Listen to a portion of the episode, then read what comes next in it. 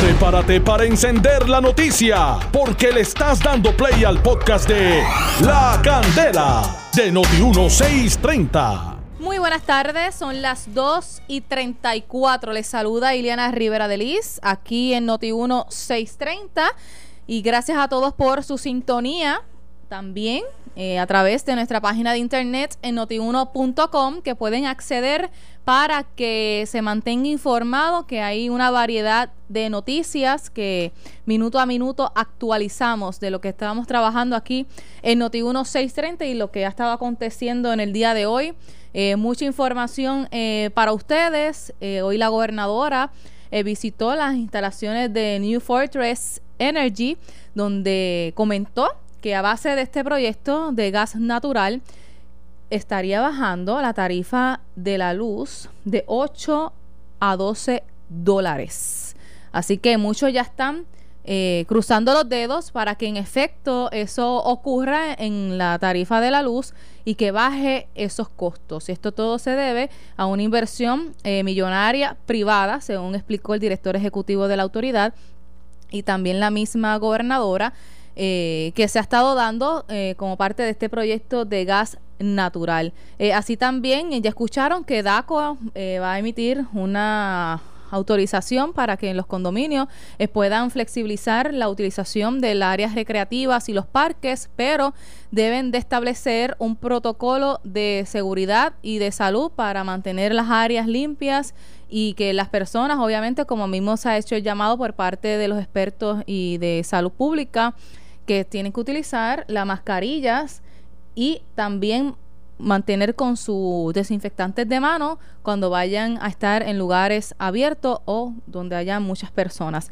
Bueno, tengo en línea telefónica que mandé a llamar al representante popular Rafael Tatito Hernández. Él es el portavoz eh, de, la, de, la, minoría en la Cámara de Representantes, porque aquí a Noti 1630 llegó información de que en el día de hoy, mira, estuvo, mira, calladito, en una de las oficinas importantes del gobierno, en una agencia. Saludos, representante, buenas tardes. Buenas tardes, Diana, buenas tardes a todo Puerto Rico. Oiga, ¿usted lo tenían encerrado en un cuarto, en una agencia de gobierno? Acabo de salir del negociado de investigaciones especiales, eh, colaborando con la investigación que el referido que realizáramos hace, hace relativamente un mes y medio atrás, después de que testificara la ex secretaria de salud, la señora Quiñones del Hongo, donde hizo referencia a todo el esquema que se estaba dando el Departamento de Salud por las compras, el de funcionarios de la fortaleza, la, coacción, los, atropellos, la, obviamente la, las amenazas de funcionarios para que ella firmara eh, contratos y que se convirtiera en un sello de goma de, de la administración que ella obviamente no, no toleró y, renunció a su cargo precisamente por, esas acciones. ¿Y qué le preguntaron? en ¿Basado a qué fue esas eh, preguntas que le hicieron los agentes del NIE? Bueno, e, este referido eh, es eh, en aquel momento estaba basado en la en la, en la carta que había certificado a Rosa donde donde establecía que había movido las 500 pruebas de los laboratorios del Departamento de Salud al, al, negociado de manejo de emergencia por órdenes del el doctor eh, Segundo Rodríguez Cricini. Y, y, obviamente esto eh, fue colaborado por, por, el testimonio de la exsecretaria eh, eh, obviamente una evidencia contundente del cumplimiento del deber de Adil Rosa y allá para acá, ustedes saben que, obviamente ha trascendido un número de más información por la compra del millón de pruebas, el informe parcial que se envió por parte de la comisión, los últimos testimonios de Juan Maldonado y Roberto Rodríguez. Así que eh, estuvimos colaborando la data original del referido y este obviamente se pasó eh, un recuento de, confirmación de, esa, de, esos testimonios por otros deponentes, obviamente hablando de Blasco, cuando la señora Blasco pues había eh, solicitado que tenía que firmar eh, la señora Quiñones del Hongo un contrato en 20 minutos,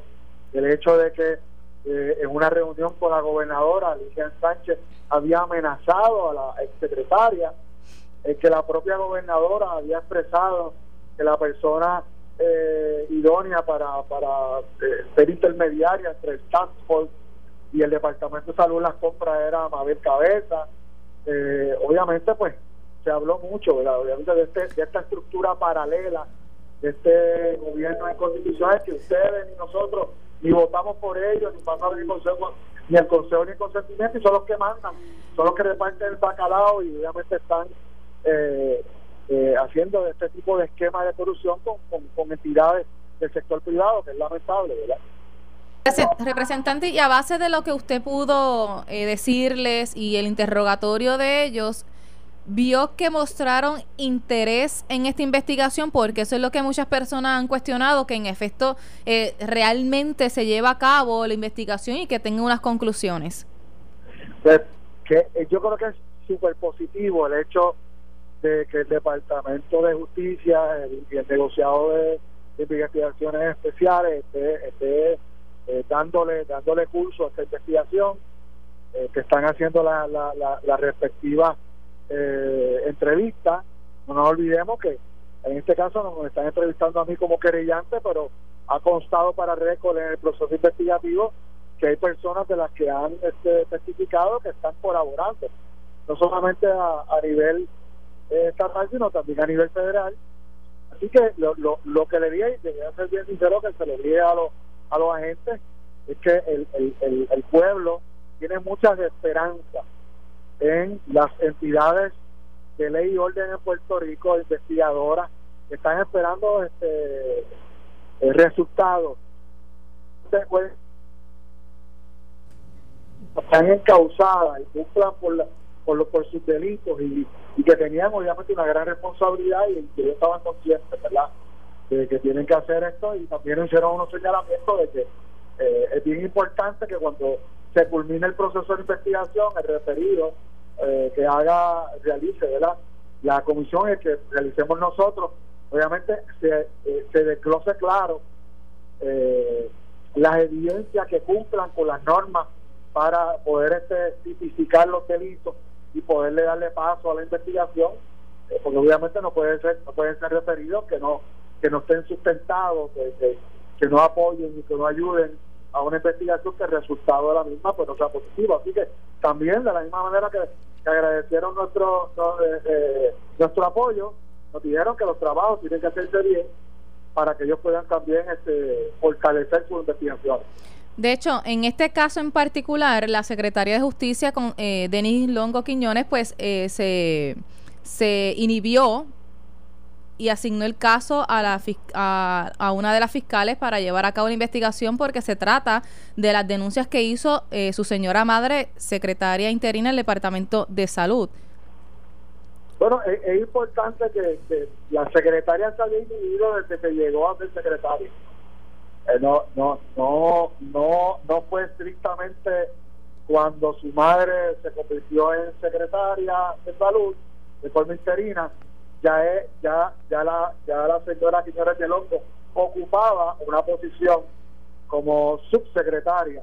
Y desde el momento que asumió la responsabilidad a su hija como secretaria de justicia, pues ella pues, eh, cumplió con lo que dispone las normas y, se inhibió de todo asunto que tuviera intervención este el departamento de justicia con el departamento de, de salud, pues, obviamente por la relación eh, familiar que tenía con la sociedad.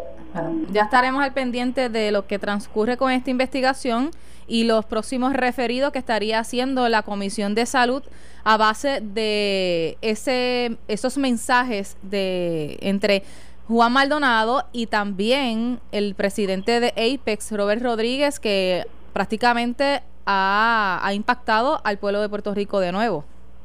Ahora el próximo informe de la comisión tiene que obviamente eh, traer la información previa, integrar eh, todo lo que son los hallazgos sobre Mabel Cabeza, Air Rosa, Lilian Sánchez, Maribel Blanco, eh, Antonio Pavón y este Mariel, Mariel Rivera Rivera que desde el punto del sector privado pues Juan Maldonado y Roberto Rodríguez. Aquí, representante, en lo que se ha estado discutiendo, se ha querido vincular de manera directa a Mabel Cabeza por haber sido eh, una de las ayudantes principales del saliente secretario eh, Rafael Rodríguez. Sin embargo, al revelarse estos mensajes entre el licenciado Juan Maldonado y Robert Rodríguez de Apex, prácticamente el esquema fue orquestado entre ellos según lo que se revela, ¿verdad? Porque eso queda todavía por ser probado. No nos olvidemos de una compra de 24 horas, de la movilización de la movilización de la compra del Departamento de Salud al negocio de manejo de emergencia, de la intervención del Task Force de Mabel Cabeza en los procesos para facilitar el que adelanto de cheque fuera eh, canalizado a través de las gestiones de Lilian Sánchez, subsecretaria de la Gobernación.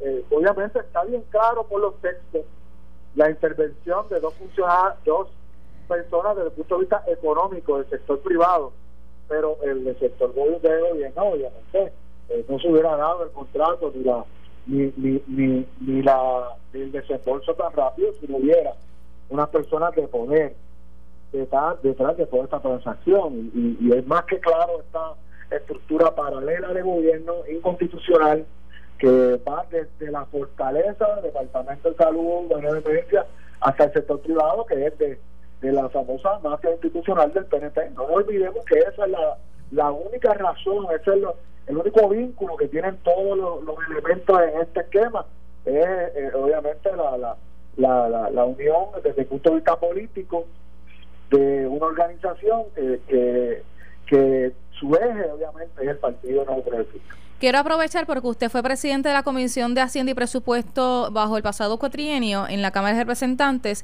y estamos en el proceso de la discusión de presupuesto de Puerto Rico y las negociaciones con la Junta. Eh, ha trascendido que aparentemente, según lo que reveló la directora de OGP, pudiera darse una reducción sustancial en los presupuestos de muchas agencias que pudiera conllevar que se afecte la nómina de los empleados públicos. Eh, así también hoy trasciende que la Junta no estaría en este caso eh, trastocando los presupuestos de los municipios eh, por la situación de la emergencia del COVID-19?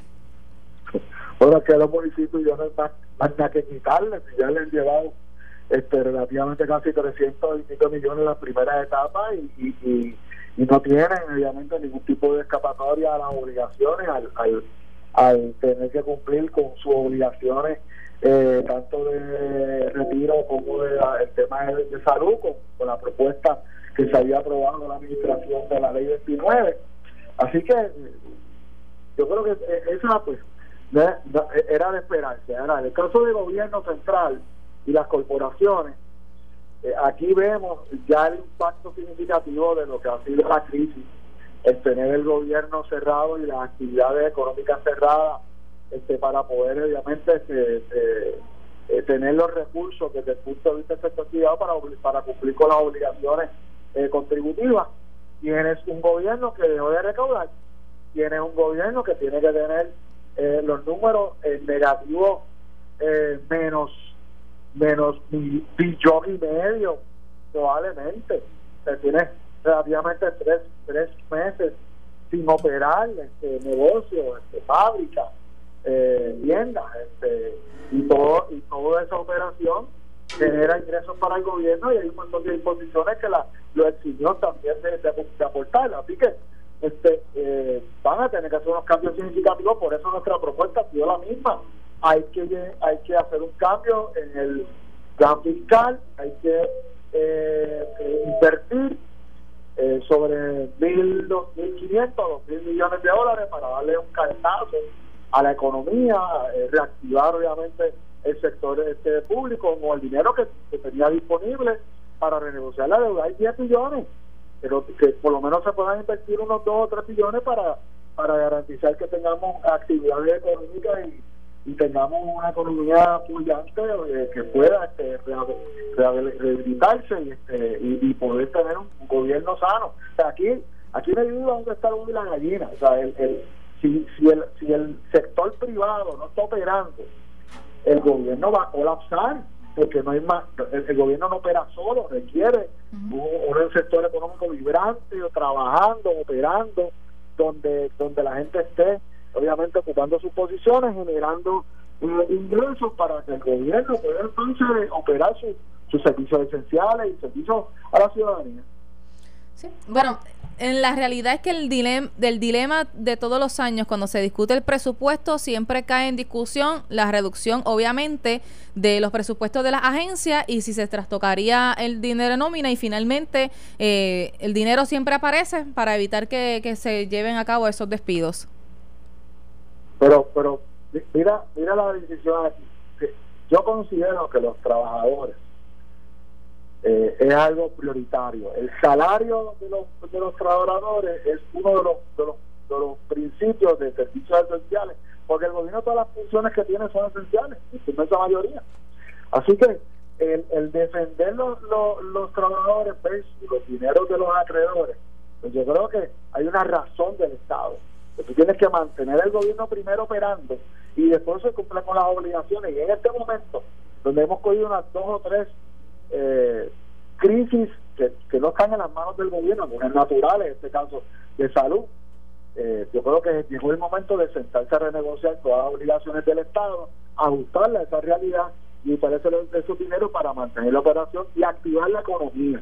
Si no activamos la economía, pues podremos utilizar ese dinero temporalmente todos los tres meses y vamos a volver a caer en, la misma posición. Así que eh, ahora se va a comenzar eh, en estos días una una una, una reapertura eh, transicional. Yo espero que la gente sea disciplinada, pero hay que comenzar a trabajar, hay que comenzar a producir.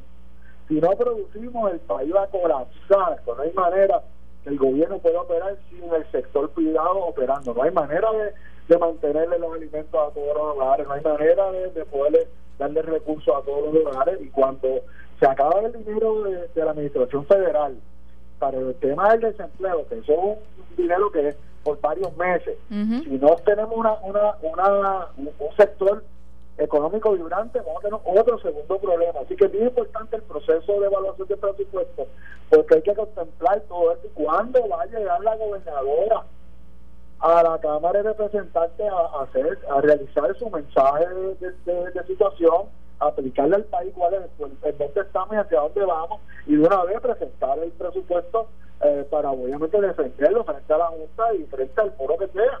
Llegó el momento que ella le habla a los puertorriqueños a través de un proceso formal y hay que emplazarla y aprovecho el medio para emplazar a la gobernadora para que llegue a la Asamblea Legislativa y le hable al pueblo de Puerto Rico. Ya estaré más pendiente porque todavía tiene tiempo para eh, preparar ese mensaje y ofrecerlo allí en la legislatura. Gracias, representante, por su tiempo. Que tenga buen fin de semana. A las órdenes siempre. Gracias. Rafael Tatito Hernández, él es el portavoz de la minoría del Partido Popular Democrático en la Cámara de Representantes. Ya escucharon, estuvo hoy eh, siendo interrogado por agentes del negocio de investigaciones especiales eh, relacionada a esta querella que hizo respecto a las denuncias de la secretaria, ex secretaria interina del Departamento de Salud, Concepción Quiñones del Hongo, con toda esta situación dentro de la agencia y cómo se dio el proceso de adquirir las pruebas eh, rápidas para detectar el COVID-19 y también sobre la transacción respecto al millón de pruebas de, que involucra a la empresa Apex. Son las 2.53, todavía tengo tiempo para un par de llamadas, 758-7230, 758-7230. Hola, buenas tardes. Buenas tardes, Lilian, saludo. Hola, saludo, adelante. Y te felicito como siempre, porque de verdad eh, tengo que decirle, te, eh, por tu gran preocupación como ser humano, eh, con la sensibilidad y humildad que tú te caracteriza, te preocupa por el pueblo de Puerto Rico y por eso pues trae trae al pueblo esa gran información y felicito también al, al legislador que estaba ahí presente por lo que acaba de señalar. Y aquí hay otro algo más también, fíjate, Aquí lo triste de todo esto es que nadie va preso. Ya tú mejor que nadie sabes lo que pasó con la cuestión de las elecciones, lo que pasó con la compañía Cobra cuando el huracán, lo que pasó con la otra compañía Whitefish, lo que pasó con los cinco aviones que aterrizaron en Aguadilla cargados de mercancía, los almacenes en los muelles, los almacenes en Ponce. Esa, eh, ahora lo que está pasando con esto de las pruebas, eh, los grandes contratos que siguen saliendo, ¿entiendes? Y aún, aún como estamos igual y, y yo entiendo tu preocupación y, y, es pues algo real porque no se está analizando que este, están pagando a 120 mil empleados un sueldo sin trabajar y entonces contratando compañías para que le ayuden a bregar con el problema del departamento del trabajo y el cobre de las personas de desempleo, eso es una vergüenza, ¿entiendes? Y entonces pues, uno dice, pues ¿qué va a pasar con Puerto Rico, con la economía como está? Entonces, le, yo le exhorto a la gente a que, que escuche, lo, lean el periódico del Nuevo Día también para que vean lo que el escrito que hay, que lo leí hoy de la propia comisionada de residentes, cómo ella se lava las manos, eh, cómo, cómo le echa la carga también a la gobernadora para que vea con lo del estatus, ¿entiendes? Y entonces, Gracias pues yo dije, pues entonces, ¿qué, ¿qué papel juega esta persona allí con la cuestión también de los fondos federales, la situación y las críticas a Puerto Rico? Y esta mujer sigue haciendo lo mismo también, la gobernadora. El, Congreso no tiene credibilidad y le acaba de decir que lo de Zaira no va, que tiene que pagar la deuda externa, que tiene que tener una economía sólida, ¿sabe? Garantía inversión de capital, no es 50 más uno, es el 65% de los votos por lo menos bajo estatus y ellos son los que deciden que eso es votar dinero en esa porquería porque realmente no no hay, el gobierno es el que federal sobre Puerto Rico, ¿sabes? Mi santa, que Dios te bendiga, te felicito como siempre. Gracias, gracias, buen fin de semana. Hola, buenas tardes. Saludos, buenas tardes, Héctor de San Juan. Adelante, Héctor. También quería, bien breve, felicitar a uno por lo menos están dando anuncios para la prevención de, de grandes discusiones, este, cómo bregar entre las familias en situaciones de ira, de rencor, de pelea. Y me gusta porque ustedes no analizan solamente al hombre. Porque aquí los anuncian que el hombre es lo más malo, hablan malo, que si retraso. Lo estás hablando en general. Es una cuestión de educar a las dos partes, a las dos, hombre y mujer. Y nosotros por lo menos en esta área mostrar hay que buscarse y tomar control de la ira de parte y parte. Y yo creo que no tiene como este ejemplo. Y cambió bien rápido el tema, es como una sorpresa. Mira, hay que dragarlo. Olvídate que si cosas permisos que llevan como más de 8 o 700 años buscando en Estados Unidos y ahora dicen que es FEMA. Mira, olvídate del FEMA hay millones hasta para robar, para poner un de cosas y no pueden sacar ni dos, ni tres, ni cuatro millones para por lo menos empezar. Organizar. Gracias. que se tiene los permisos y ya es tiempo que empecemos que haga un pie adelante el gobierno y empiece a adelantar algo porque es un problema social. Gracias. Gracias por llamar. Esto fue el podcast de La Candela de Noti1630. Dale play a tu podcast favorito a través de Apple Podcasts, Spotify, Google Podcasts, Stitcher y notiuno.com.